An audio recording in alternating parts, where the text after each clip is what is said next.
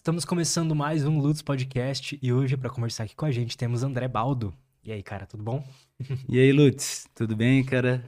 Beleza. Satisfação imensa, uma honra é gigantesca estar aqui. Eu acompanho seu trabalho há um bom tempo e é um prazer é, estar podendo dividir através também do seu projeto aqui. Pô, valeu, cara. Já, você é um cara que eu já quero trazer faz bastante tempo, né? E na época eu te conheci lá pela Deriva, gostei da, da sua forma de pensar, de ver a vida. E foi rolar agora, então, bem legal, interessante. Você lançou o seu livro, né, também. Você já tinha lançado quando você foi lá? Foi, é, quando eu fui no, no A Deriva, era a semana que Sim. eu estava lançando o livro. É. Sim. Ótimo. Então, pô, pra quem, pra quem não te conhece, assim, dá um, uma breve introdução de, de quem você é, qual que é o seu trabalho hoje. Tá, perfeito. Eu gosto de introduzir a minha história um pouco a partir desse capítulo, né? Que é o capítulo do, do livro. Claro, por favor. É, então, em 2017, eu vivia uma vida convencional. Eu estava prestes a. Eu estava morando com a minha companheira, a, é, tinha duas empresas e estava prestes a ser o candidato a vereador mais jovem da minha cidade, mas eu estava muito insatisfeito, né? E eu senti que a vida pedia por mais. Pedia um sentido maior. Então, naquele Réveillon, o Réveillon de 2017, eu fui tomado por uma epifania de que eu deveria deixar tudo para trás para dar a volta ao mundo em busca de autoconhecimento. E naquela noite eu terminei meu relacionamento, decidi vender minhas empresas e fui dar a volta ao mundo. Passei por 14 países, 10 tradições espirituais, vivi algumas experiências malucas que já contei bastante na internet de é, morar numa caverna, subir o Everest Base Camp com o pé quebrado, é, ser atacado por rinocerontes selvagens. Voltei, escrevi o livro é, e essa viagem ela foi muito interior também. Né? Então eu falei, bem, o mundo eu saio de um lado, eu volto do outro, ele termina. A viagem interna não. E eu continuei a busca e ainda continuo. Uh, me formei em psicologia analítica junguiana, então atendo como psicoterapeuta junguiano, analista junguiano. Também em psicologia positiva. Sou vice-diretor do Instituto Sócrates, que é uma ONG é, que promove estudos filosóficos. E uh, o meu trabalho hoje tem sido com palestras, é, atendimentos em psicoterapia junguiana, uh, cursos e é, a minha missão pessoal está muito relacionada também às minhas dores, talvez a gente fale daqui ou não, né? Relacionadas à depressão. E a minha missão hoje é ajudar outras pessoas a encontrarem sentido na própria vida. Perfeito, cara. Bom, eu já quero aprofundar em todos esses temas, mas antes da gente começar, deixa eu só te dar um presentinho da Insider aqui. A Insider, ela é uma marca de, de roupas, assim, mais minimalistas, mas que tem muita tecnologia nelas, né? Então, não tem necessidade Posso abrir? De... Pode, claro. Não tem necessidade de ficar passando a roupa. Ela tem um sistema de controle de temperatura, ah, é anti-odor. Legal. Sim. e eu falo pra galera, né? Eu falava isso antes mesmo da deles patrocinarem aqui a gente, que, pô, a melhor roupa que eu já usei na vida. É a melhor camiseta, a melhor cueca. então, para quem quiser experimentar, é o primeiro link aí da descrição, tá é, bom? Tecido é ótimo mesmo. Valeu. É ótimo, cara. Depois Valeu. testa e me, me dá sua, seu feedback sincero aí. Pode deixar. Depois. É, e aproveitem também, porque, bom, chegando aí o Dia dos Pais, né? A Insider tá com frete grátis lá, então, pô, adquirindo agora aí nos próximos dias, você já, já vai receber antes do Dia dos Pais. E eu acho que é um presente que acho que todo pai gostaria de receber, sabe? Uma roupa legal, uma cueca maneira ali que não, que não incomoda, é muito confortável mesmo. Então, bom, primeiro link da descrição. Aí você tem, usando o cupom LUTS12, você tem 12% de desconto em todo o site. Então, é, ou seja para seu pai, ou seja para você, vai lá, pega uma camiseta, experimenta, pega uma cueca que você vai ver que o que eu tô falando aqui é verdade mesmo, tá bom? E é isto. Obrigado, Insider. Cara, então, por que que você teve essa essa epifania, você acha? Porque porque era do nada? Foi do nada ou foi uma uma construção assim de, de pensamentos durante a vida que chegou uma hora que explodiu, sabe? É, bem, a gente passa por processos conscientes e inconscientes, né? Isso a psicologia analítica fala. E eu vinha já através da meditação, eu comecei o meu processo de autoconhecimento de maneira consciente uh, pela meditação budista, né? questionando por que, que eu estou fazendo o que eu faço, para onde eu quero ir, uh, porque eu sigo certos padrões, de onde surgem essas coisas. E acho que isso foi é, mexendo com as estruturas uh, minhas crenças, objetivos de vida. E aí, no Réveillon, e, e, a vida é muito simbólica, sabe, Lutz? Então, o, o, o nascer do sol, isso está presente em várias culturas, né? Ele, ele representa a lucidez, né? No nascer do sol, da, daquele Réveillon de 2017, é, junto com um evento fatídico que aconteceu naquela noite, eu guardo para mim porque é, é muito íntimo, é, me fez ter essa epifania. Então foi uma sincronicidade, né? Quando eventos exteriores sem nenhuma aparente relação causal vão de encontro com processos interiores e isso leva a uma uma epifania, uma virada de chave. E naquele momento eu tive uma clareza não intelectual, mas intuitiva de que eu deveria deixar tudo para trás e me entregar à vida. E o curioso é que, embora fosse é, o momento de maior incerteza da minha vida, porque eu estava abandonando minha empresa, meus planos, meu relacionamento, tudo aquilo que eu tinha planejado, era também o momento de maior confiança de que eu sentia que ia dar tudo certo. E apesar de ter dado muita coisa errada, deu tudo certo. O fato que, inclusive, eu tô aqui e a gente está podendo conversar. Cara, o que, que você extraiu, assim, dessa experiência toda, sabe? Como você falou, acho que não o processo de autoconhecimento nunca acaba, né? Então você está sempre extraindo novos insights sobre a vida. Mas o que, que você trouxe dessa experiência? Tá. Eu acho que eu deixei muito mais que eu trouxe. E isso é bom, né? É, porque, um uh, por exemplo, eu saí daqui com muitas certezas e voltei com muito mais dúvidas. E acho que isso me tornou um pouquinho menos ignorante. Eu ter dimensão da minha própria ignorância. Porque antes eu achava que eu sabia. Eu estava errado. E agora eu sei o quanto eu não sei. Por isso que Sócrates tem aquela frase, é atribuída a ele, né? É, é, um, só sei que nada sei. Na verdade, ele nunca falou isso. Ele falou que o sábio é aquele que sabe o que sabe e sabe o que não sabe. Ou seja, que tem dimensão da sua própria ignorância. Então, uma das coisas é que eu voltei com muito menos certeza e, portanto, muito mais aberto ao conhecimento também. Outra coisa é que, cara, é, por algumas situações, lugares, culturas que eu passei, eu vi o quanto a gente tem que agradecer. Eu saí de casa com sete camisetas na mochila, achando que era muito, e voltei com três, sabendo que era mais do que suficiente. E eu vi que ter um teto para morar e um, um prato de comida na mesa todos os dias já é uma benção muito grande. A gente esquece, né? Esquece, esquece, esquece. E outra coisa que eu fui fazer foi esse estudo interreligioso, né? Então, eu passei por 10 tradições religiosas, do budismo ao hinduísmo ao islamismo, que eu fui convertido sem querer uhum. no Ramadã. É, muitos ismos, e vi que todos esses ismos, que são sectarismos, eles, na verdade, são diferentes expressões de uma mesma coisa. Eu vi como, através da mitologia e da linguagem, nomes, mitos, nas diferentes culturas, tem muitos padrões em comum que se repetem do que aquilo que é tido como divino, né? E os padrões psicológicos por trás disso, né? Que se a gente lê uh, os mitos religiosos vão parecer fábulas mesmo, né? Assim, coisas irreais. Agora, se você entende o sentido psicológico por trás dessas coisas, você vê que elas fazem sentido não só num campo etéreo, que eu não nego a existência, mas que é muito mais difícil de eu conhecer ou acessar, mas que tem uma, um, uma, um significado prático no sentido material e psicológico, inclusive.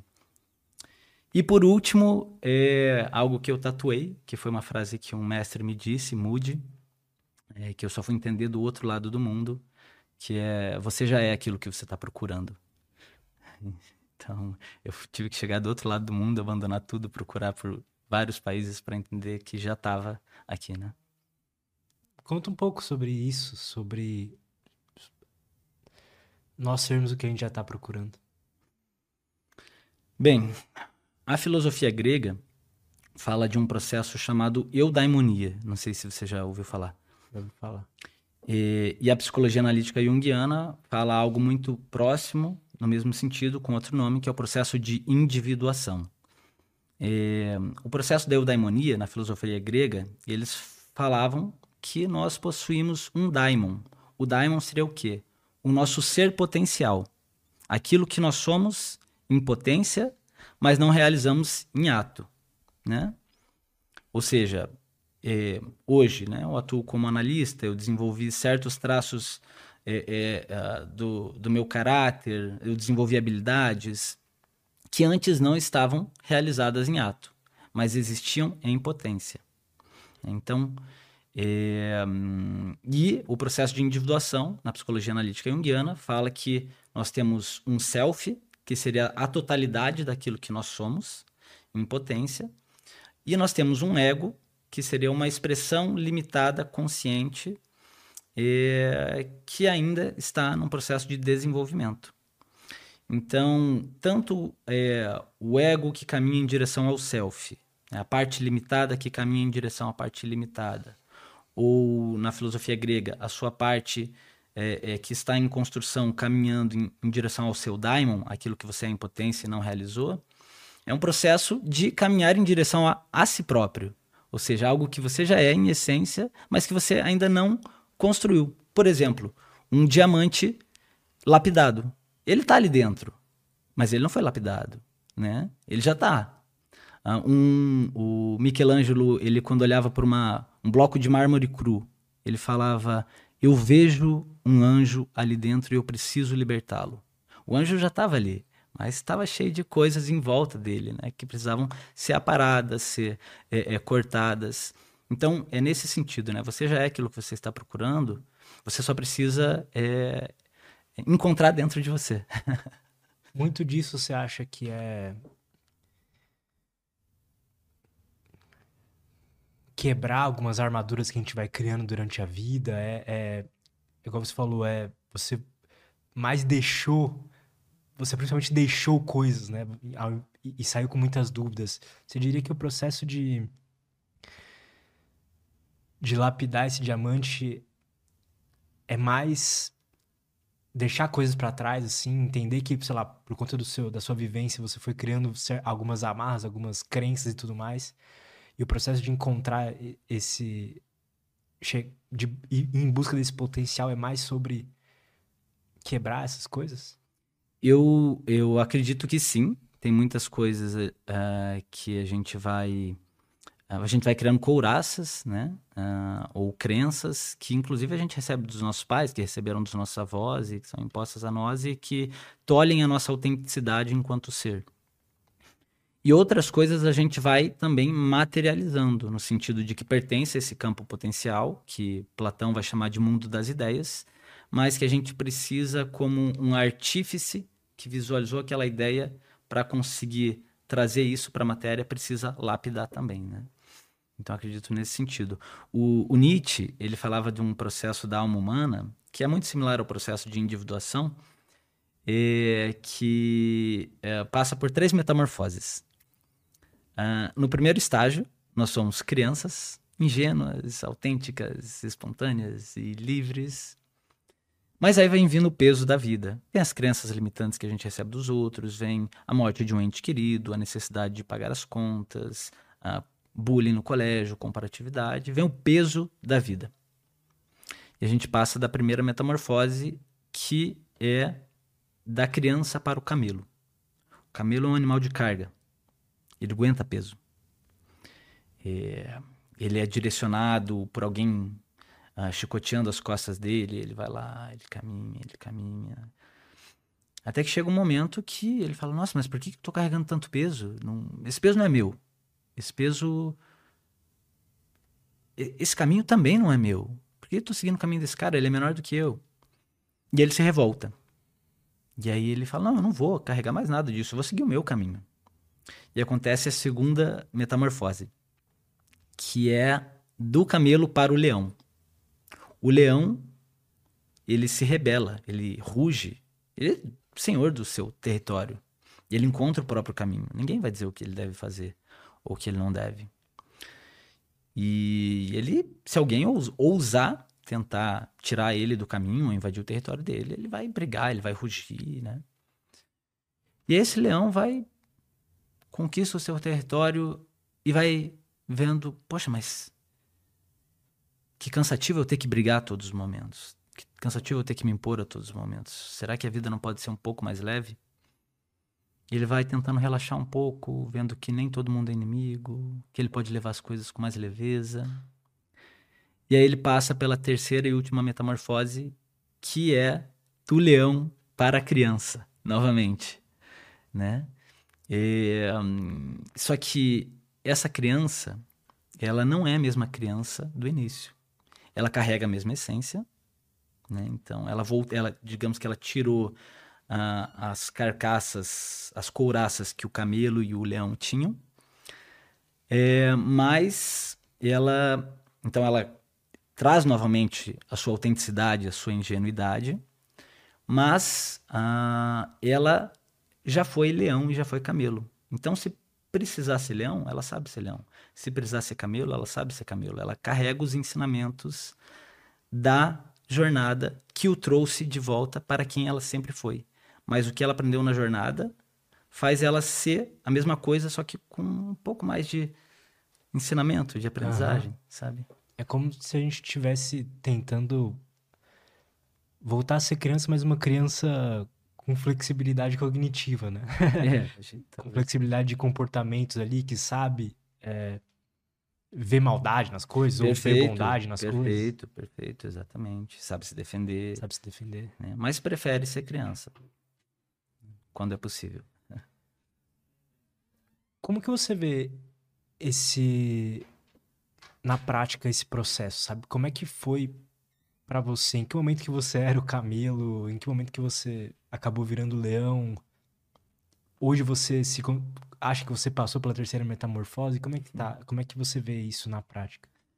É, o movimento da, da alma humana, da psique humana, segundo Jung, ele não é linear.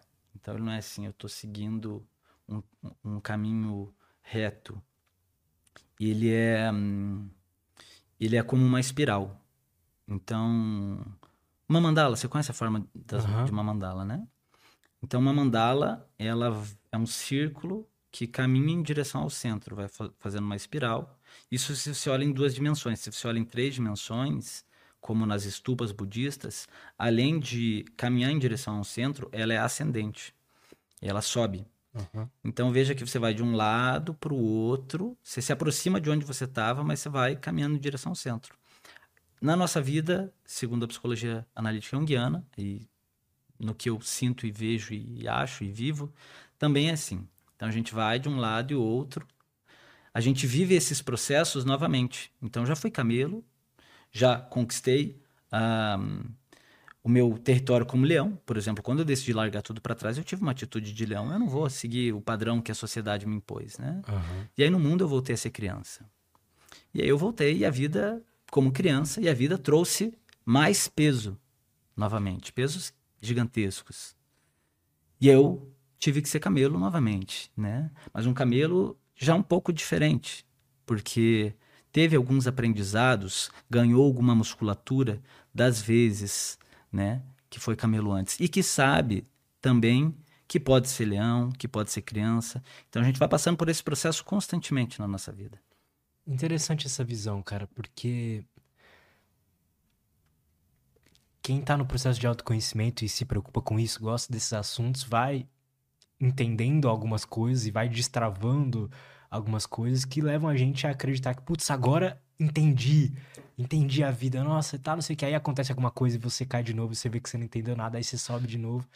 Então, pelo menos eu sinto que é isso mesmo, cara. Eu sinto que não a gente nunca vai chegar num estado que agora eu entendi como viver a vida, né? Sim. Agora eu entendi qual o sentido da vida. Eu, eu acredito nisso também. Eu acredito nisso. A palavra perfeito, né? Ela vem do, do latim perfectus e ela significa algo que já foi feito, que não tem não precisa mais nada ser feito. E eu não conheço na existência humana é, pelo menos não na minha vida, algo que esteja assim completo. Sempre tem algo a ser feito, né? Sempre tem algo a gente a melhorar, a gente aprender, a gente transformar na nossa personalidade ou na realidade ao nosso redor, né? E eu acho que aceitar esse processo tira muito da ansiedade. É, você aprende a, a apreciar um pouco mais o caminho. Me conta um pouco a sua visão da ansiedade, assim, como que ela pode afetar um ser humano e talvez como lidar com isso. Uhum. E, bem, a ansiedade ela ela é prejudicial em três níveis, né? O fisiológico, quando ela começa a ter é, consequências negativas para o seu corpo, por exemplo, um excesso de cortisol, tensão muscular, inflamações, né? É, cognitivo, quando você movido por um estado de ansiedade, você começa a ter distorções cognitivas, você vê fantasmas onde eles não existem, né? Isso afetar a sua percepção da realidade. E, e também é, num estado comportamental, que é quando começa a afetar teu comportamento, você gerar comportamentos evitativos diante de uma situação ou algo do tipo. Então aí ela se torna patológica, porque a ansiedade por si ela é natural, né? Ela acontece, ela acontece. É, e aí, é, para mim o grande problema dela é quando ela te paralisa, né? Eu sou uma pessoa muito ansiosa, Lutz. Não sei você, você é ansioso? Muito. É. a gente transparece, assim, uma, quem vê a gente talvez veja uma máscara de plenitude, né? Mas Total. eu sou muito ansioso. E só que eu não deixo ela me paralisar, sabe? Por exemplo, eh, eu tenho um, um podcast aqui hoje, tem a palestra em Campinas hoje à noite, eh, e tem o aniversário do meu pai esse fim de semana, e eu tô com um monte de coisa para fazer. E eu fiquei bastante ansioso e, e dormi pouco essa noite por conta disso. Aí uma coisa é eu deixar isso me paralisar e eu não vir aqui. Mas eu, não, eu vou. Eu não deixo me paralisar. E aí ela se torna uma energia, né? Ela te impulsiona de alguma maneira. O grande problema é quando ela te paralisa. Então, se você é capaz de reconhecer a ansiedade e, e não deixar ela te paralisar, aí ela não, não se torna um problema de fato. É, claro, tem situações que são paralisantes, que você não vai conseguir lidar. É, por exemplo, você acabou de viver um trauma muito grande e você é, é muito assustador para você ainda lidar com aquela situação de novo, estar naquele lugar, ver aquela pessoa, seja lá o que for. Então você vai fazendo uma exposição gradual. Você vai se expondo em doses homeopáticas àqueles, àquela situação que te gera uma ansiedade, de maneira que você consiga lidar, que ela não te paralise, né? A única coisa que eu acho, não sei se você concorda comigo, é que eu tenho a impressão de que as pessoas estão mais ansiosas, sabe? Uhum. Do que talvez. Eu não sei, eu não vivi lá, mas a minha impressão de, sei lá, seres humanos de 200 anos atrás, por exemplo. É. Existe uma, uma ansiedade maior espalhada pela população, eu acho. Não sei. É.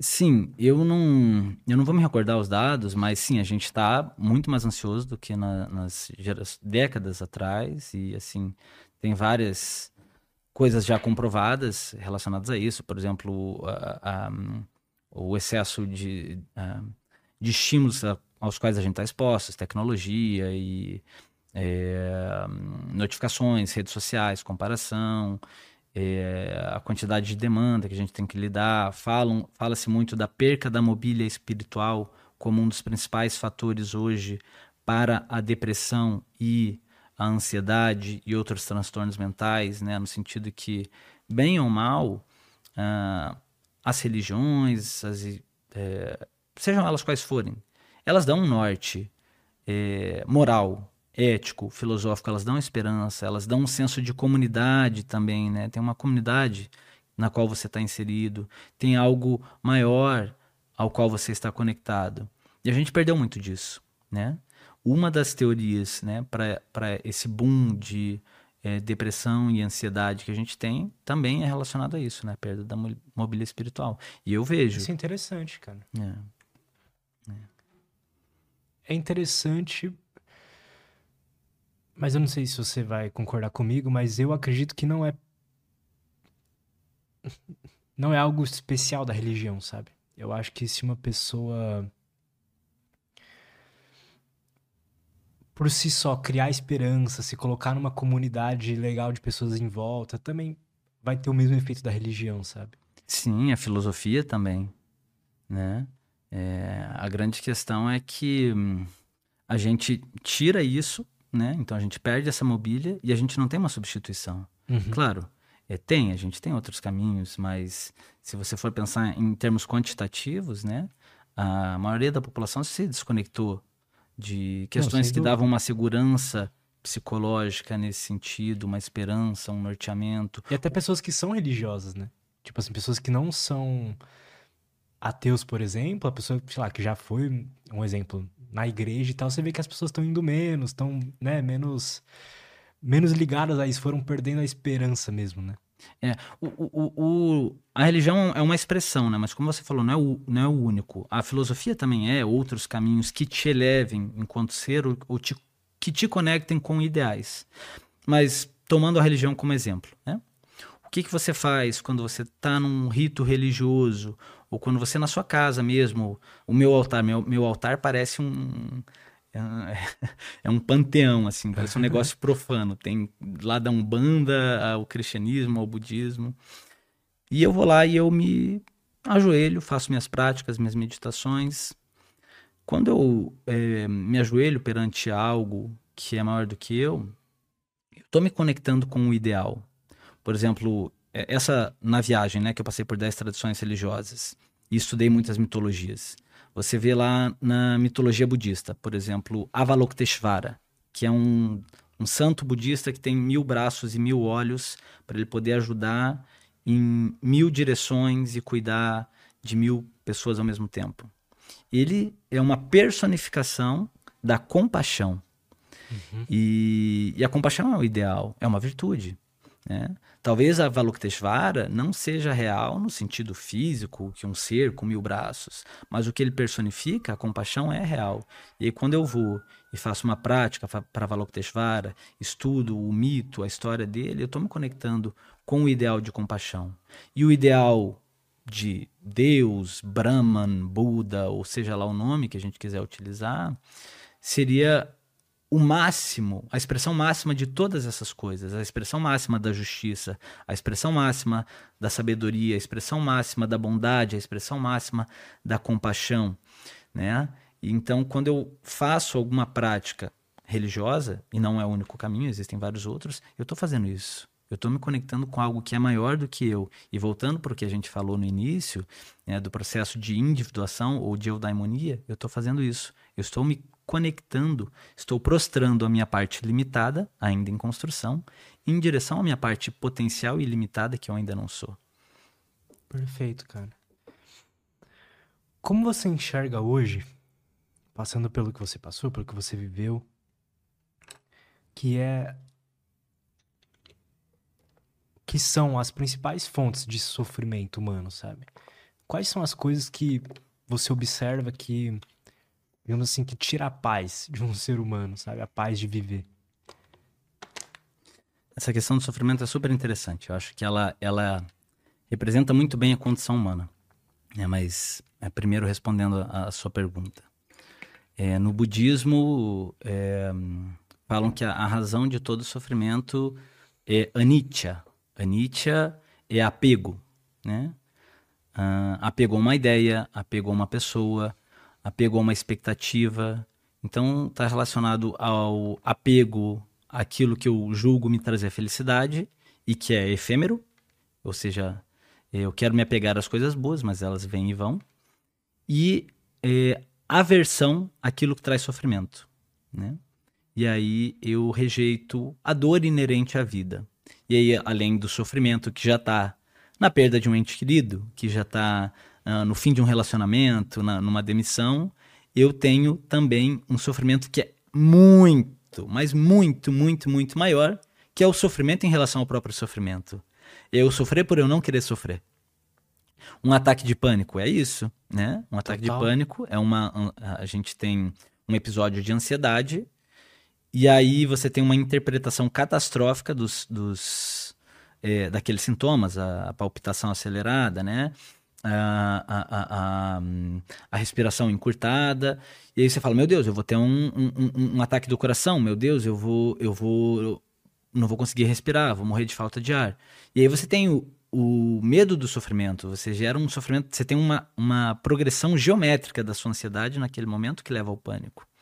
Então, muito do sofrimento vem disso, da nossa não aceitação do sofrimento inerente à vida, porque o sofrimento é inerente à vida. Das coisas como elas são, né? É, sim. Essa, essa visão é muito legal, cara. Porque. Permite que a gente, mesmo que esteja passando por uma, uma situação difícil ou, enfim, passando por um sofrimento, a gente se sinta não bem com isso, mas mais em paz, né? Eu, pelo menos, você não amplifica, sabe? Você não amplifica, você não, não, não torna ele pior do que ele de fato é. Porque se tem algo assim que é, eu, eu percebi nas diferentes tradições religiosas, foi isso. Isso é axiomático. Vida implica sofrimento. Buda passou é, seis anos meditando, né, debaixo lá, no meio da floresta. E aí, quando ele é, atingiu a iluminação e foi dar os ensinamentos para as pessoas, a primeira coisa que ele falou foi a primeira nobre verdade: a vida é sofrimento. Pô, que, que, que droga, né? tipo, a primeira nobre verdade: a vida é sofrimento. E aí depois ele vai apresentar todo um caminho, né? O porquê desse sofrimento, um caminho para sair desse sofrimento. Mas se você olha para outras mitologias, mitologia, a, a religião cristã, que assim no, no, é, no inconsciente e no imaginário ocidental, Cristo, Jesus, é a personificação do ser humano ideal, né? Uhum. Então tá, a personificação do ser humano ideal. O que, que aconteceu com ele? O cara foi traído pelo, pelo discípulo, é, pelos seguidores dele, pelas pessoas que ele buscava o bem, crucificaram ele, torturaram ele até a morte na frente da mãe dele. Então, tipo, sofrimento. O ideal. E aí você olha para outras expressões, assim, que não precisam nem estar tá na, na, mitologia, e os mitos, não significa que é mito que não é real, eles ele, misturam elementos de realidade e outros elementos que são verdades, mas verdades psicológicas e não materiais. Sócrates, um dos maiores sábios da humanidade, ele foi condenado pelos outros filósofos, os sofistas, a beber cicuta, né? E Sêneca, outro grande filósofo que, estoico que viveu na época de Cristo, ele dedicou a vida dele à bondade, é um, um cara extremamente íntegro, é, educou Nero, o imperador, desde criança para ser um ótimo imperador. E Nero tacou fogo em Roma e, e, e condenou Sêneca, o próprio professor, à morte, né? Então, o sofrimento ele é inerente à vida humana, né? E aí, o que, que a gente faz com isso, né? É a pergunta que fica na minha cabeça é que, tá, se é inerente, se a gente vai sofrer mesmo, o que, que a gente tá buscando então, sabe? Tipo, se não é essa transcendência do sofrimento, né? É, eu acho que essa, essa é, pergunta que você fez, ela, ela traz em si a própria resposta, né? Porque se sofre, dói. E se dói, eu quero mudar, né? Então, olha só que interessante. O sofrimento me movimenta a pela busca de transcendê-lo. Né? Deixa eu te perguntar, por que, que você criou esse podcast? Eu queria ter boas conversas. ah, legal. E aprender, claro. E aprender. Então, a falta de boas conversas ou, ou a, a, sua ignorância em relação a determinados temas, né? Uma dor te levou a você buscar algo. Sim. Hum. Total. Uhum. É. Você acha, você acredita que a dor, o sofrimento é a única, é a principal forma de, de mudar, de se mover, de evoluir? Eu não, não sei se seria nesse sentido, mas é, o, o, ponto é, é, o sofrimento existe, né? O sofrimento é uma realidade.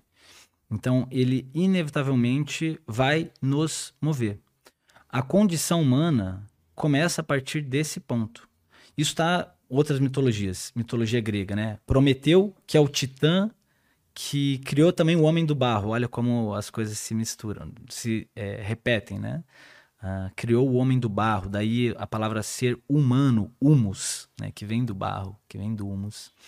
É, e aí ele roubou o fogo dos deuses, fogo de Zeus, para dar a vida aos homens, a consciência aos homens. E aí, por isso, ele foi condenado por Zeus a todos os dias é, ter seu fígado é, ah, devorado por um corvo. E aí, todas as manhãs, o fígado regenerava e começava tudo de novo, né? ou o mito de Sísifo, que é outro mito grego, empurrar a pedra, condenado a empurrar a pedra todos os dias até o topo da montanha e aí de noite a pedra rola, né? Só que é, isso nos move, isso nos move, porque é, porque o sofrimento ele, ele vai levar a esse desejo de encerrar a ele. Então eu acho que se tudo fosse perfeito novamente, a palavra perfeito, não teria nada a ser feito. Então a imperfeição leva à busca pela perfeição. Eu não ser completo, o meu eu limitado, leva à busca pelo eu completo. Faz todo sentido. É.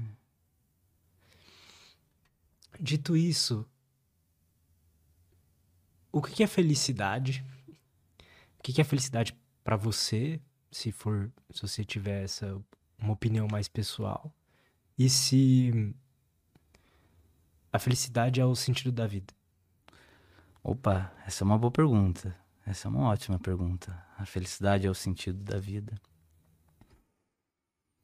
Eu não sei o que é felicidade em absoluto, assim.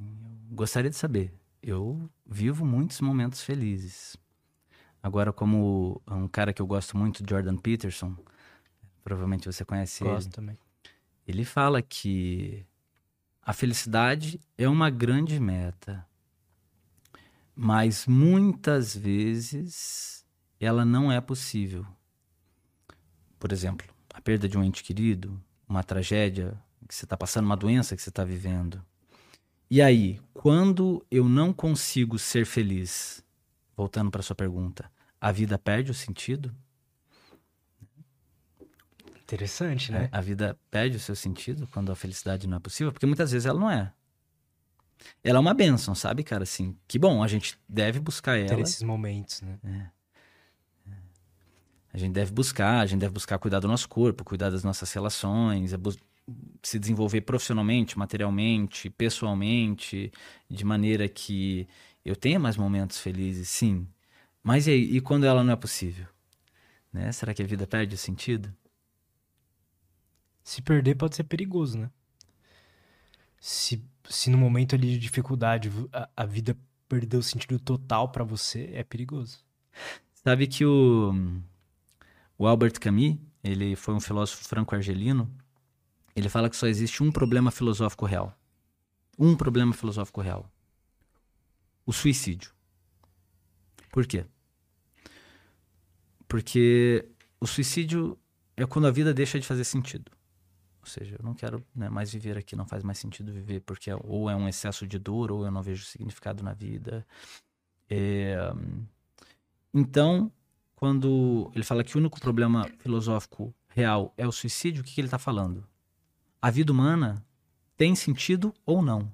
E ele fala nesse, isso no livro O Mito de Sísifo que é que representa a condição humana. Esse cara, que somos nós, que é condenado a rolar a pedra todos os dias até o topo da montanha e, e, e ela rola de novo para baixo, a gente tem que fazer tudo de novo, né? Então, é, a vida humana faz sentido mesmo quando eu estou empurrando a pedra lá para cima e aí a pedra volta para baixo? Essa é uma pergunta que leva leva a algumas conclusões bem interessantes. Né? E, o Viktor Frankl. É, o Viktor Frankl foi um psiquiatra austríaco, certamente você deve ter ouvido falar dele. Né? Ele é, foi preso na Segunda Guerra Mundial pelos nazistas. Ele era judeu, não era um bom lugar para você viver, né? na Áustria, naquela época, ele teve a filha dele assassinada na barriga pelos nazistas, um aborto forçado. Ele teve a esposa, o pai e a mãe assassinados nos campos de concentração, nas câmaras de gás. O irmão também assassinados nos campos de concentração, e ele próprio passou três anos em Auschwitz, sendo diariamente torturado, escravizado, humilhado e privado de toda e qualquer liberdade física, social e religiosa. Que sentido pode haver numa vida dessa? Quando todos os seus entes morreram, quando você não pode se desenvolver enquanto ser, quando você está sujeito a níveis de ganância, de brutalidade, que são o pior do que a humanidade pode, pode manifestar, e ainda tem níveis piores. É, qual o sentido né, de tudo isso? Realmente, nesses momentos é melhor acabar com a própria vida.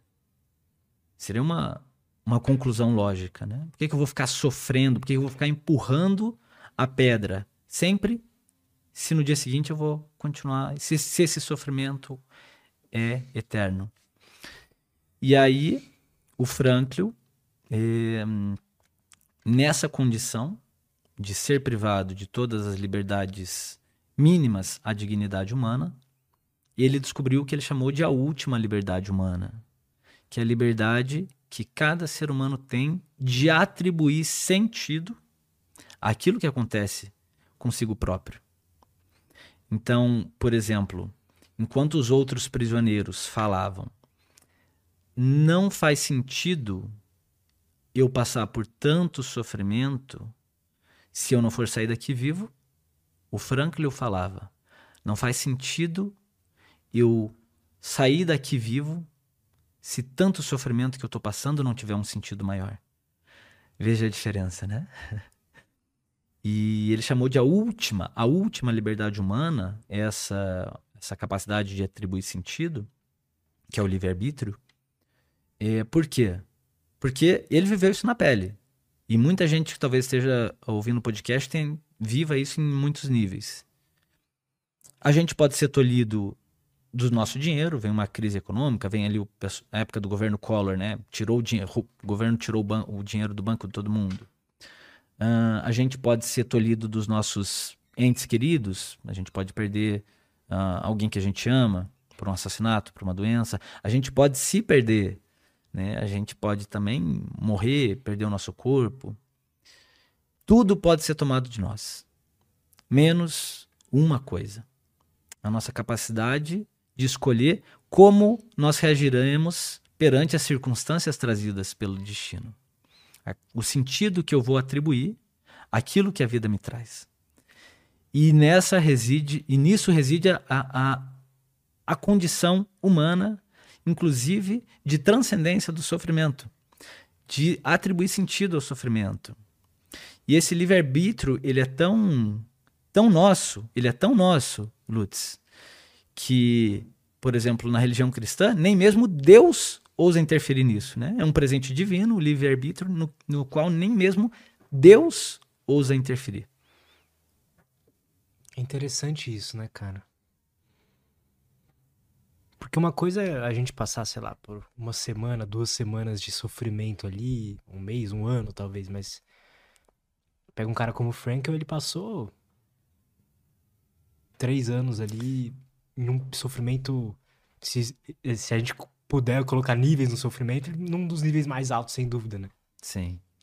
Sim. E ele é categórico. O que fez ele sobreviver, ele saiu de lá com 32 quilos, se eu não me engano. Caramba. O que fez ele sobreviver a isso foi a capacidade de buscar um sentido maior. Que, inclusive, se desenvolveu na tese dele, no livro dele, Em Busca de Sentido. É, eu li esse livro e esse livro foi fundamental para eu atravessar meus sofrimentos. É, e, e, e, depois virou a logoterapia, que é a, a, corrente psicológica que ele desenvolveu, e que hoje é, ajuda milhões de pessoas, literalmente falando, né? mesmo depois da morte dele. Então, olha como a capacidade de atribuir sentido ao sofrimento, olha o que o sofrimento gerou, né? nesse sentido. Olha o benefício que o sofrimento gerou. É... Mas porque ele teve essa atitude? Porque o sofrimento, pelo próprio sofrimento, ele não se justifica. Ele é só sofrimento. né? Se ele não te transforma, se ele não te eleva. Agora, se você é capaz de encontrar nisso um sentido maior, você é capaz de se elevar enquanto ser, se transcender ou transcender a realidade na qual você está inserido, melhorar ela, buscar ajudar quem está ao seu lado. Então, esse sofrimento ganha um sentido. E a, e, e a história humana está recheada de exemplos desses. Total, cara. Eu, pessoalmente, tenho bastante dificuldade, assim, de atribuir sentido às coisas e e ter um sentido para a vida, ou, ou assim, né? Quando, quando eu tô passando por um sofrimento, eu tenho dificuldade em escolher um sentido para aquilo, sabe? Aí eu te pergunto, né? Existe uma forma prática de fazer isso ou algum alguma direção que você daria para alguém que sente a mesma coisa que eu? Cara, porque assim, o que vem na minha cabeça, tá? Quando a gente. Só para você entender, quando, a, quando a gente fala, tá, vamos colocar um sofrimento aqui na tua frente. E, e a, talvez a melhor, for, a forma. A melhor forma de passar por ele é atribuindo um sentido àquilo. Uhum. Né?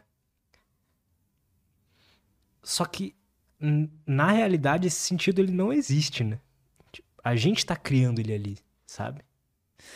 É, então, isso, isso, isso é mágico. Por exemplo, uh, novamente, na, na hum, religião cristã, né? Fomos feitos à sua imagem e semelhança do Criador. Ou seja, a gente tem essa capacidade de criação. O ser humano, enquanto ser simbólico, isso é, é uma das coisas que nos diferencia dos outros animais. A gente tem essa capacidade de nos conectar com ideias e trazê-las à, à, à, realidade. Então, o animal não é capaz de pensar num podcast e, e, e, e vir aqui materializar ele. Você pensou, pô, vou fazer um podcast. Aquilo não existia no sentido material, né? Mas você criou isso através de ideias, através de linguagem. E aí você torna ele real, de fato, né? Olha só, você. É, é... Então nós temos essa capacidade. E, e, ela, ela é magnífica. Ela é magnífica e destrutiva, pode também trazer muito sofrimento, Total. porque assim como nossa mente cria coisas maravilhosas e boas, ela cria coisas horríveis. Isso, na mitologia cristã, é provar o conhecimento do bem e do mal, da maçã. Né? Quando, a, quando Eva uh, vai lá comer a maçã da árvore da vida e são condenados à, à queda do Éden. A queda do Éden é isso: é você adquirir essa capacidade reflexiva, que é a consciência. Né? Um animal ele só segue seus instintos. O ser humano não. Ele tem a capacidade de ser atravessado pelos instintos, mas refletir que, que eu quero fazer com isso? Para onde eu vou caminhar? O que, que eu faço com a minha vida? Quem sou eu? Isso é, isso é muito interessante, cara. Porque a gente também pode criar o nosso sofrimento, né? Perfeito. Por isso que o sofrimento humano é infinitamente maior do que o dos animais. Infinitamente maior. Por isso que é, Prometeu, quando rouba o fogo dos deuses, fogo é luz, lucidez, consciência. Né? Então, o, o, roubar o fogo dos deuses, que prometeu roube dar aos homens e é condenado ao sofrimento eterno, é isso, ele trouxe a consciência, simbolicamente falando. Uhum. Né? E a consciência, ela é boa, no sentido de que eu posso livremente escolher para onde eu direciono a minha vida, mas ela é terrível, porque eu tenho que escolher para onde eu direciono a minha vida. Os animais não pensam quem sou eu, o que, que eu vou fazer. Cara, olha que peso que é a melancolia de um ser humano pô, minha vida tá uma merda. Nossa, é, é, qual o sentido da vida? Isso tem um peso gigantesco, né? No bem-estar psicológico, né? O animal não tem isso, realmente. Tem aquele livro Porque as Zebras Não Têm Úlceras, né? que legal, não conhecia. É, é do Sapolsky. Ele... A, a, tese que ele traz é assim, cara, a úlcera é uma doença causada por estresse, né, e tal. E ele, ele traz o, a seguinte reflexão, cara, por que, que as zebras não têm úlceras, né? Bom, sendo que ela é perseguida por leões e etc. Porque ela só sente o estresse no momento pontual quando o leão tá correndo atrás dela. Enquanto não tá, ela não sente aquilo, sabe? Uhum. Mas o ser humano não. O ser humano ele tá o tempo inteiro vendo o futuro assim, e sentindo, trazendo aquele estresse futuro já pro presente, sabe? Sim, sim. Mas veja como é ao mesmo tempo uma benção e uma maldição. As zebras não têm úlceras. Mas, mas, quanta, mas quantas Quantos seres humanos são mortos por leões e quantas zebras são mortas por leões? Total. Né? Então o ser humano ele tem essa capacidade de olhar e pensar, não, então tá, o que, que eu posso fazer aqui? O que, que eu posso criar? Que artifícios eu posso usar para vencer ou até domar os leões no sentido material ou os leões da minha própria vida, né? Mas ele também vai dormir. Puxa, e se tiver um leão lá amanhã? Né? Puta, e aquele leão que, que me mordeu aquela vez? É, sofre por isso. Exato. Mas sempre não tem isso, né? Então, Cara, é bom e ruim. E a gente tem uma coisa interessante, né? Que é a... essa nossa capacidade narrativa, né? De, de, assim, de enxergar a vida, né? É, eu vi lá na sua palestra do TED, pô, é muito sensacional. Quem não viu, vai lá ver. Que você diz uma coisa interessante, que é... Pô, quando a gente vai ver um filme, né? A gente não quer ver um filme onde dá tudo certo na vida do cara, né? A gente não, não é um filme bom, né?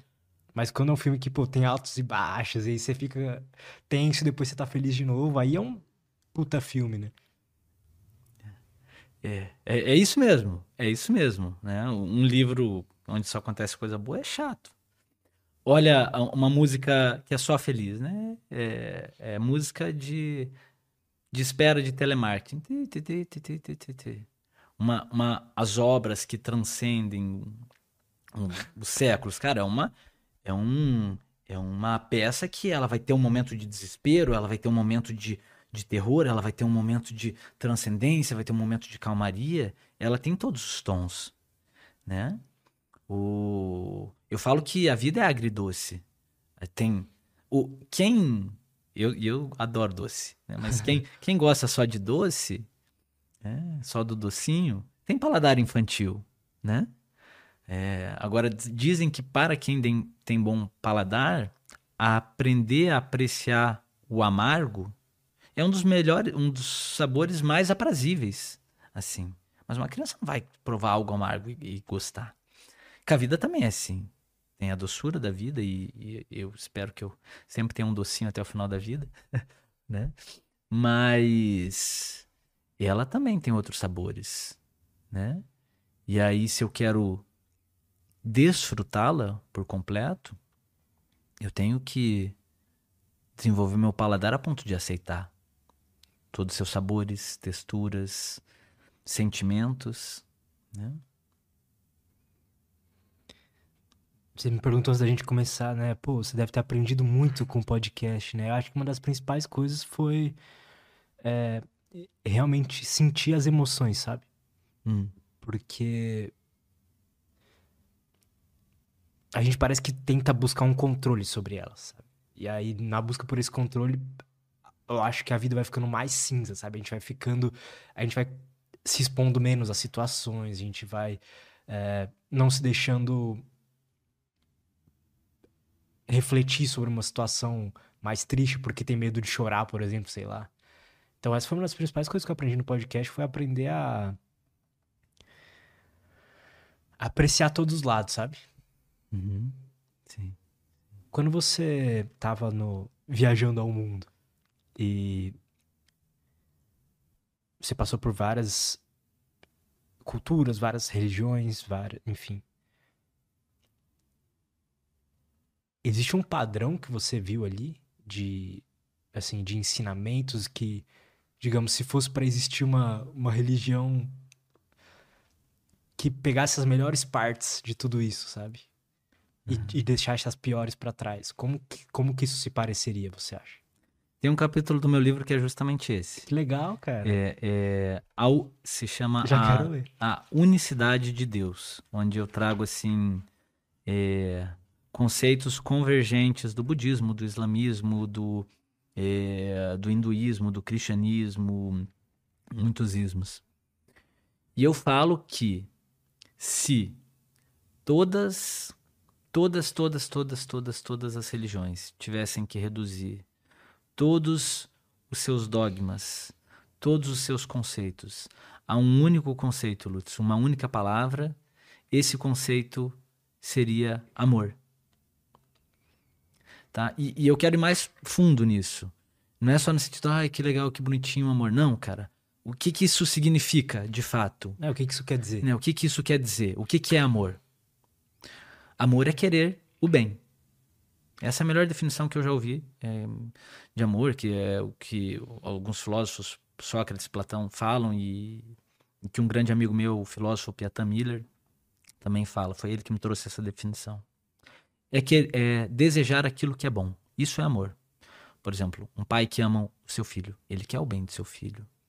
Alguém que ama o seu país, ele quer o bem do seu país. Alguém que ama a si próprio, ele quer o bem de si próprio. E o amor, ele é a força fundamental que move o ser humano e a existência. Por exemplo, né? se amor é desejar o bem, tudo, perceba, tudo que a gente faz é motivado por um desejo. Total. E a gente deseja aquilo que a gente julga ser bom. Então, por exemplo, ah, eu vou fazer esse podcast porque o que que me motivou, o que que me moveu, né? Lutz a fazer esse podcast. Você falou, queria conhecer novas ideias, ter boas conversas, porque você julgava que isso era bom para você. Então, o fato de você desejar aquilo que é bom fez você se mover. E a gente pode. E, e, tem vários níveis disso. Várias gradações de bem. Isso a gente aprende lá no Instituto Sócrates, essa ONG que eu falei. E, por exemplo, um ladrão, tá? Que ele rouba hum, um celular. Cara, na mente dele, ele tá buscando um bem. Ele acha, tá, se eu roubar o celular, eu vou ter mais dinheiro, eu vou ter um celular melhor, e isso vai ser bom para mim. E naquele nível, talvez só para ele, naquele momento, seja bom. Aí por isso que a gente fala de gradações de bem, porque se você compara isso com um bem maior, é... aí ele se torna menor e até errado. É... Porque daí, por exemplo, então tá, naquele momento foi bom, mas olhando para a vida inteira dele. É, então, ao longo do tempo, o bem ao longo do tempo, foi um bem momentâneo para aquele momento, mas ao longo do tempo. Ele pode sentir culpa, ele pode ser preso, ele, é, ao longo do tempo, não vai ser bom. Ou a nível é, de espaço, para ele foi bom, mas para a pessoa que foi roubada não foi. Ou para a sociedade não foi. Então, seria melhor se ele não tivesse roubado. Para num, num, num, grau maior né, de espaço e tempo na vida dele é, ao longo do tempo e também no espaço, pensando em pessoas, enfim. E assim é. Por exemplo, tá, eu cuidar de mim mesmo é bom para mim. Mas eu cuidar de mim mesmo e dos outros é melhor. Ou seja, é um grau mais elevado de bem. E aí, ah, ou seja, tudo que nos move é pelo desejo do bem então, em diferentes gradações. E a jornada da alma humana é ir percebendo essas gradações, buscando bens cada vez mais elevados. E aí no, entra novamente o sofrimento. Porque assim, tá, eu roubei um celular e aí comecei a ficar com medo, medo de ser preso, medo de ser apanhado, sentir culpa, sentir vergonha, ou a, a, é, é, acabou o dinheiro, eu preciso de mais. Aí tá, tá, roubo, roubo, roubo, minha vida só tá dando confusão, então. Não, preciso pensar em algo melhor. Aí vou arranjar outra coisa. Show, percebi que estou me sentindo melhor do que antes. Ou seja, alcancei um, um bem maior do que antes. Eu consegui um emprego, estudei, né? não, não tô devendo nada para ninguém. Esse é um bem maior. Mas ainda não me satisfaz. Eu percebo que eu quero constituir família e ter uma boa casa. É um bem maior né? Mas ainda assim, eu conquisto isso e falta algo. E, e, aí eu vou buscar algo maior, eu vou criar um podcast que vai atingir mais pessoas agora que eu já tenho minha casa, agora que minha família já tá, tem umas coisas já estão mais ou menos resolvidas e atingir várias pessoas. Mas tá, agora eu quero atingir ou mais pessoas, ou não quero fazer um podcast, eu quero fazer um documentário que vai durar mais tempo. Né? Ou seja, um bem que vai durar, vai ser maior na quantidade de pessoas e vai durar mais no tempo. Isso caracteriza um bem maior. E isso vai em níveis elevados. Por isso que esse sentimento de falta, porque eu só desejo aquilo que eu não tenho, né? Então, essa falta, esse sofrimento de não ter o bem, porque se eu não tenho o bem, eu tenho é, o mal que seria a falta do bem. E a gente tem o mal também em diferentes níveis, né? Na falta de comida, na falta de, eh, de amigos, na falta de saúde mental, é um mal, que é a falta de um bem. Então eu vou buscar algo cada vez maior. E aí, nesse sentido, o sofrimento nos move. Sem dúvida, sem dúvida. Eu tenho a impressão que, pelo menos na, na minha vida, não sei se em outras pessoas pode ser algo assim também, mas é difícil. Hoje em dia não tanto, mas foi difícil é, criar empatia. Então, criar amor por outras pessoas, sabe? Tipo assim, tá. Acho que quando você é adolescente também é. Você tá num outro estado também ali que você não tá nem aí pros outros, só pra você, etc. Mas com o tempo você vai percebendo quão interessante é ter empatia, né? No meu caso, pelo menos,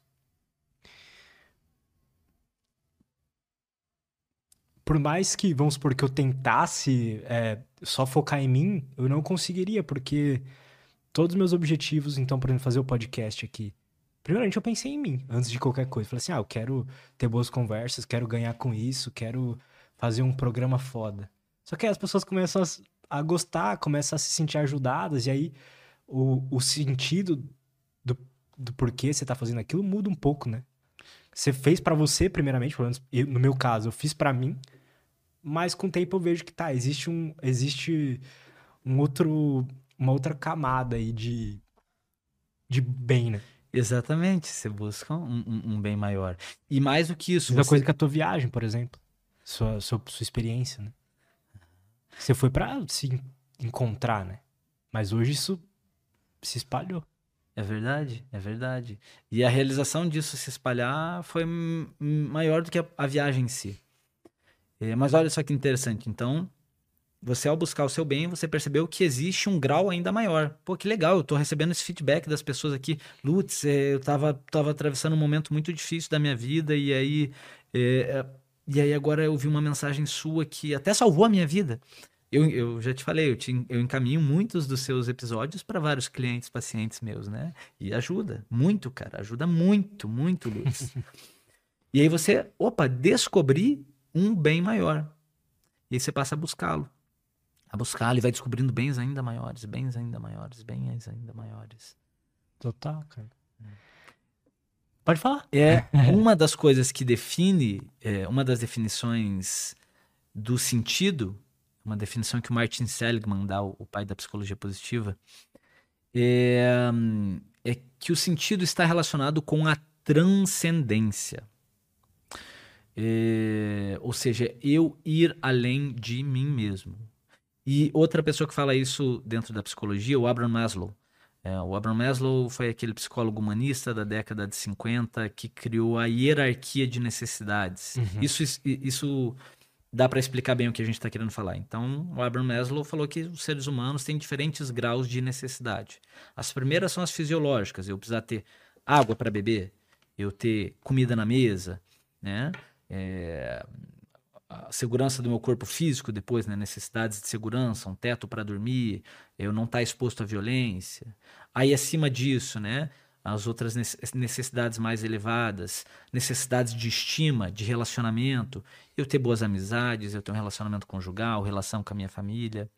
Veja que são gradações de bem, uhum. né? Então os primeiros são bens mais básicos, bens mais básicos, e eu vou indo para bens maiores. E aí a gente conhece a hierarquia de necessidades do Maslow, a, a que se tornou mais famosa, que fizeram a pirâmide, quando, como sendo a mais elevada a autorrealização. Uhum que seria eu realizar em ato quem eu sou em potência, novamente. Individuação, eudaimonia. Então, eu realizar as minhas potencialidades enquanto ser, eu me autorrealizar.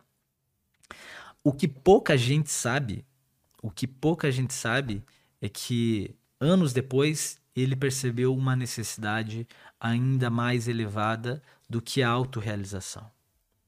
E é novamente falando para uma das definições de sentido, essa necessidade era a transcendência. Ou seja, de que adianta eu me realizar se eu não dividir isso com o mundo, ou se eu não for além de mim mesmo, né? E aí isso ganha sentido. Buda, eh, falam, ah, lá Buda trouxe a primeira nobre verdade, tudo é sofrimento, mas ele também trouxe uma cartilha, um caminho de oito passos para você ultrapassar o sofrimento. E o último passo é a iluminação, que também a gente pode chamar de autorrealização, de eudaimonia, de individuação, é, de você alcançar o máximo do que você pode alcançar em sabedoria. Só que falam que existe um nono passo, que é o passo secreto que é Buda, então, ele saiu da, da, da vida, né? Ele abandonou o palácio da vida comum, ele abandonou o palácio dele, abandonou a família também para buscar a iluminação. Ele atingiu a iluminação, mas e depois ele volta para dar ensinamentos para o mundo que depois de 2600 anos ainda persistem. De que teria adiantado a humanidade se ele tivesse ficado sentado debaixo da árvore só, né? Se ele só tivesse se autorrealizado e se ele não tivesse indo para a transcendência e ido dividir com o mundo, transcender a si próprio. Pois é. Isso é uma das coisas que mais me fascina assim no ser humano, a nossa necessidade de entender como as coisas funcionam, necessidade de melhorar as coisas, né? Tipo assim, a gente não se contenta em é, sei lá, numa, por exemplo, uma carroça, né, de, de, com cavalos e tal. Não, a gente quer fazer um carro, depois quer fazer um carro elétrico super rápido e um dia um carro voador, sei lá. A gente quer entender como as coisas funcionam, né? E melhorar elas, né? E, e olha só que legal, cara, porque nessa sua frase tá expresso exatamente o, o, o, isso de que é o amor que nos move. Então, se eu quero melhorar, é porque eu quero buscar algo que é bom, que é melhor. Então, o amor move tudo. E aí deixa de ser, ai, que, que bonitinho uhum. e tal, que coisa fantasiosa. Não, é real. É real, não é bonitinho, não é, é real, cara. Ah, total, cara. Nem que seja o amor próprio, né? É. não, eu quero agora. É... Puta, eu crio um carro que voa. Aí o cara vai lá e faz a porra do carro que voa, né? É, Se é para ele, mas sim. vai ajudar a humanidade toda. Cara, podemos fazer uma pausa rapidinho, só pra pegar mais uma Vamos, água? Vamos, cara, à vontade. E já voltamos? Sim. Cara, você acha que existe uma forma melhor e pior de viver a vida? Tipo, existe uma forma de viver a vida que pode causar mais mais arrependimento no final, por exemplo? Fizeram essa pergunta para para uma centena de idosos com mais de 90 anos. Acho que eles têm muito mais propriedade para responder do que eu, né? É, eu sou, sou jovem ainda, né? Que idade você tem, Lutz? 23. Só? Só. Caraca, cara. Nossa, e você? Eu tenho 32. Você, com a minha idade, você vai estar tá voando. Será? E com a idade desses velhinhos aí. Então, fizeram essa pergunta para idosos de 90 anos, né? Se tinha algo que eles se arrependiam na própria vida ou se tinha algo que eles fariam de diferentes. E é claro, o, tiveram respostas completamente diferentes, porque são vidas diferentes. Mas tiveram, se eu não me engano, três ou quatro respostas em comum. E uma delas foi é, de que teriam feito, é, passado mais tempo com a família, né? Uh, a outra é que é, teriam arriscado mais na vida, ou seja, não teriam deixado de fazer tantas coisas por medo.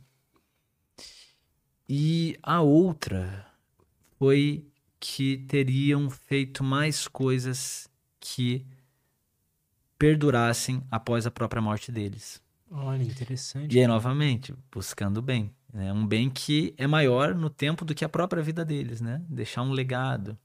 Né? Agora, essa resposta eu acho que dá para responder de muitas maneiras. Certamente tem muitas maneiras de, de levar uma vida melhor, e acho que aqui as pessoas que passaram no podcast, cada uma traz um, um ponto né, nisso. Ah, cuidar do seu corpo, cuidar das suas relações, eh, ingerir determinados, sei lá, eh, nutrientes, enfim. Mas se fosse para simplificar para mim, eh, seria buscar desenvolver as virtudes e buscar sanar os vícios, não no sentido só de vício de beber ou de fumar, alguma coisa, vícios no sentido de imperfeições morais. Eu acho que isso é algo que expressa muito a busca pelo bem. Me conta um pouco mais disso, como assim virtudes? E vícios. Tá. Charlie Brown.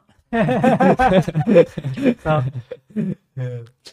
O, virtude, do latim virtu, é força viril. As virtudes são forças fundamentais do ser humano. E aí, algo que caracteriza as virtudes. Isso foi algo que eu descobri no mundo. Foi super útil. É, eu percebi que as virtudes são atemporais e universais. Por exemplo, é, a coragem era útil há dois mil anos atrás, quando você tinha que ir lá e, e lutar com o leão, e, enfim, sei lá. Continua sendo útil hoje. De vir aqui falar da minha história, ou de eu ter a coragem de ir atrás dos meus sonhos, ou de me impor perante uma injustiça, e vai continuar sendo útil daqui a dois mil anos. Ou seja, a sabedoria também, a justiça, né? nunca vai mudar. A sociedade muda. Mas as virtudes sempre vão ser as virtudes. Elas podem se expressar de maneira diferente. A coragem antes podia ser enfrentar um leão. Ainda hoje é, né? O cara tem que ser corajoso. É, Hoje talvez seja os leões simbólicos da nossa vida. O, o leão do imposto, né?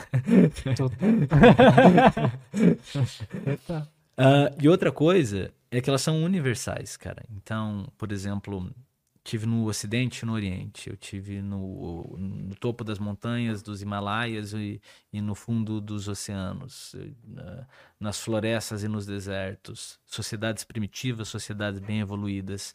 Passei por regimes de direita e regimes de esquerda, monarquias, teocracias, anarquias.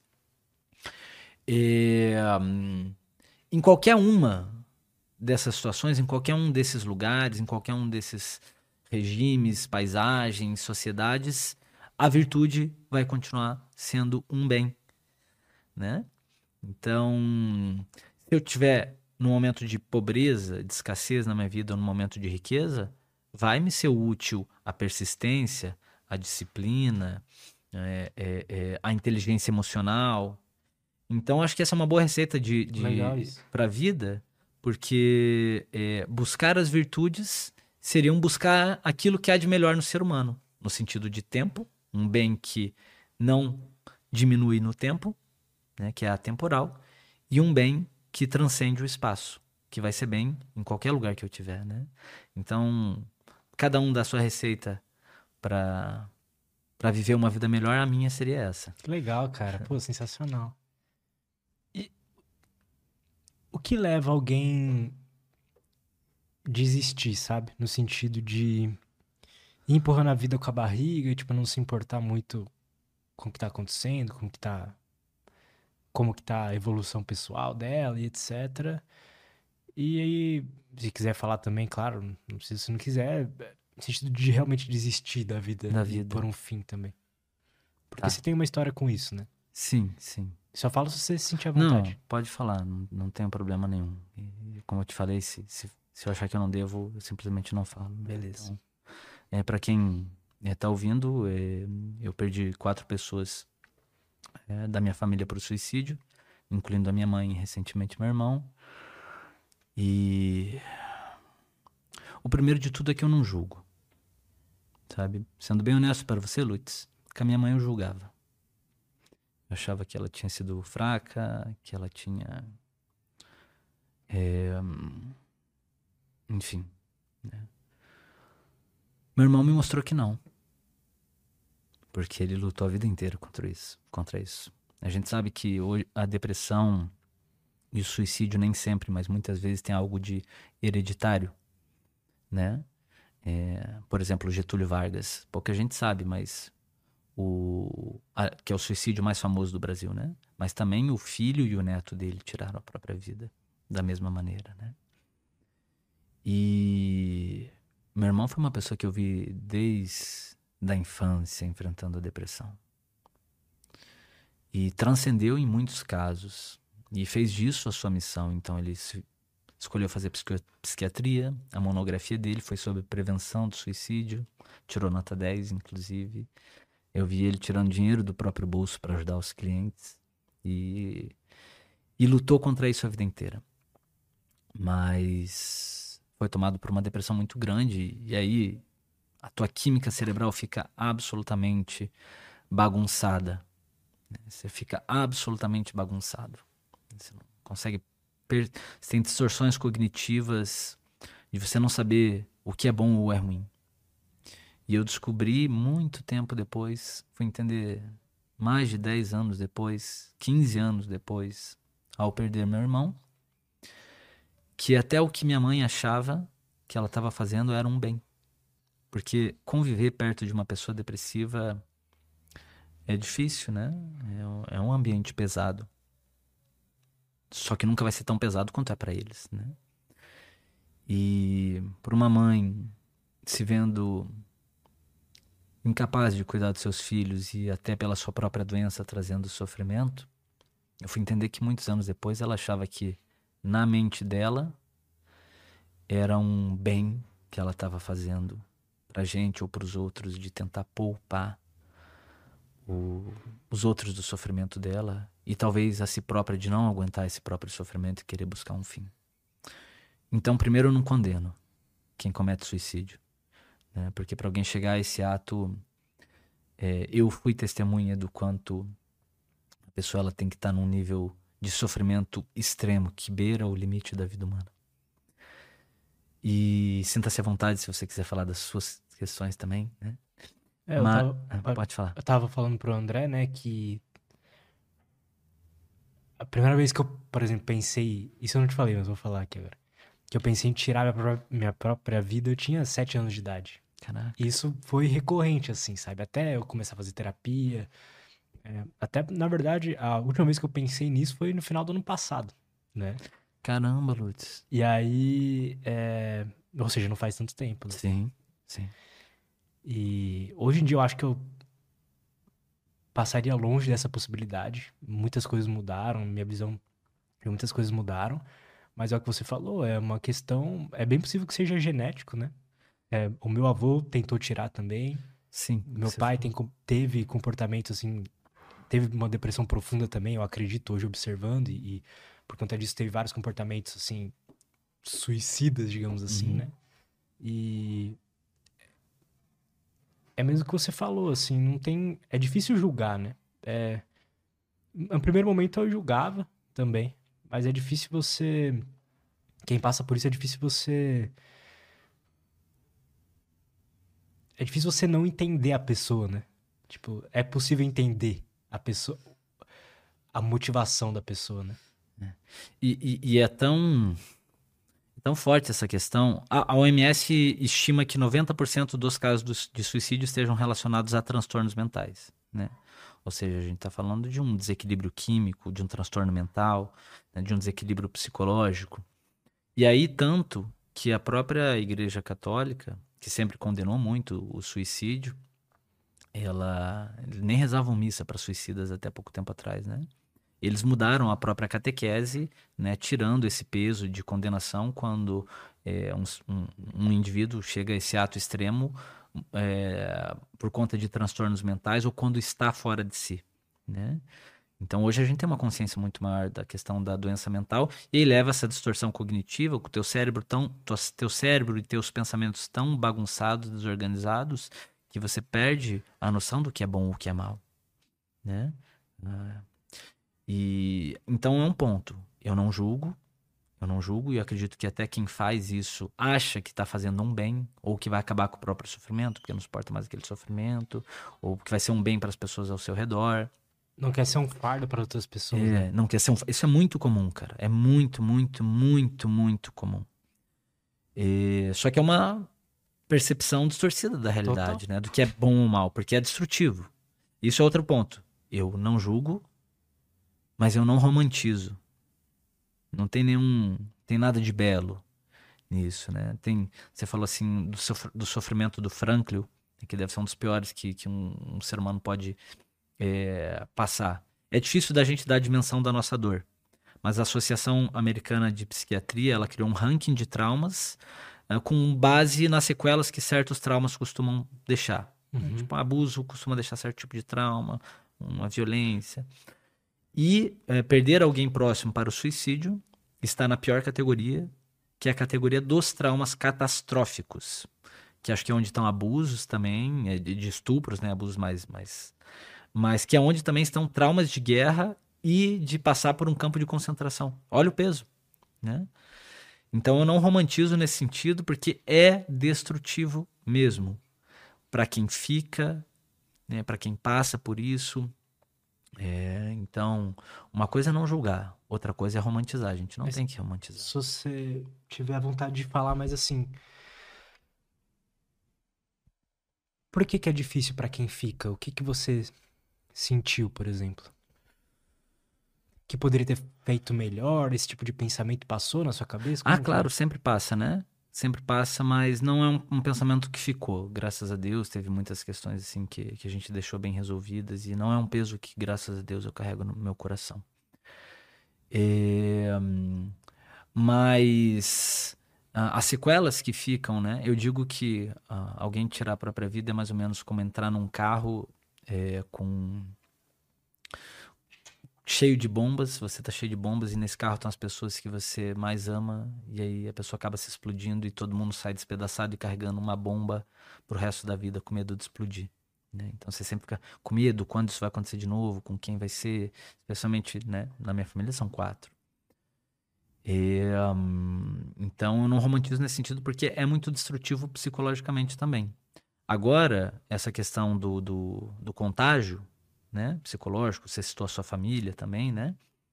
E, embora seja um fator de risco, não é um determinante. Né? Uhum. Essas questões de é, se repetirem padrões né, de suicídios na família. É, eu estou lendo um, lendo um livro do Emily Durkheim, que foi pai da sociologia. O nome do livro é O Suicídio. Ele fala que nos estudos dele, pelo menos daquela época, isso representava 4% dos casos de suicídio, né? Terem já pessoas na família que, que cometeram antes. E aí, novamente, livre-arbítrio. Não importa a situação que você está inserido, sempre existe uma escolha e uma capacidade de atribuir sentido. É isso que eu tenho tentado fazer, é isso que me motivou a vir nesse podcast, é isso que eu vou falar na palestra da Unicamp hoje, é, é, é isso que eu estou escrevendo no, no no meu novo livro sobre é, suicídio e sentido na vida, né, o sofrimento e sentido na vida. É isso que está motivando um outro projeto que eu ainda não. beneficente, que eu pretendo revelar talvez ali no Setembro Amarelo agora. Mas é, mesmo nas situações mais catastróficas, seja do suicídio, seja de você passar por uma violência, por um abuso, é, por uh, um trauma de guerra ou um campo de concentração, que ainda hoje existe em alguns lugares, é, a gente não deve romantizar essas situações. Ai, que bonito, que a guerra, ai, que... não tem nada de belo nisso. Mas a gente pode, a partir dessas situações, sim trazer coisas incrivelmente belas, assim, mas incrivelmente belas, assim, sabe? A pura expressão da beleza. É, existe uma ideia dentro do, da mitologia cristã de que o inferno é um buraco sem fim. Isso, quem criou essa ideia, foi, acho que foi Dante Alighieri na Divina Comédia, que tem lá né, o inferno de Dante, que é um buraco abaixo do outro, e em cada buraco é um sofrimento ainda pior e pior e pior. Isso, é, se a gente for observar na vida, ele não tem fim. Eu sei que o sofrimento que eu passei foi grande. É grande. Eu sei que o sofrimento que o Franklin passou é ainda pior. E existem ainda piores. Né? Total. Porque não, olha só que doido. Não importa o quão trágica, ruim seja uma situação, sempre pode piorar. Por exemplo, eu atendo uma cliente é, que o pai cometeu suicídio, isso é trágico por si só.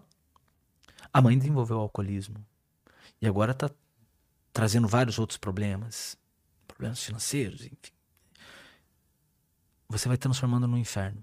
Pior, pior. A gente não consegue evitar a tragédia, mas o inferno a gente pode evitar. E o inferno pode ir sem fim. A gente não sabe até onde pode chegar o sofrimento. E o ser humano ele pode tornar ele ad infinito. Os animais não, né? Uma mordida, morreu, tá, beleza, enfim. O ser humano pode, com o conhecimento do bem e do mal, ele pode levar isso a níveis infinitos.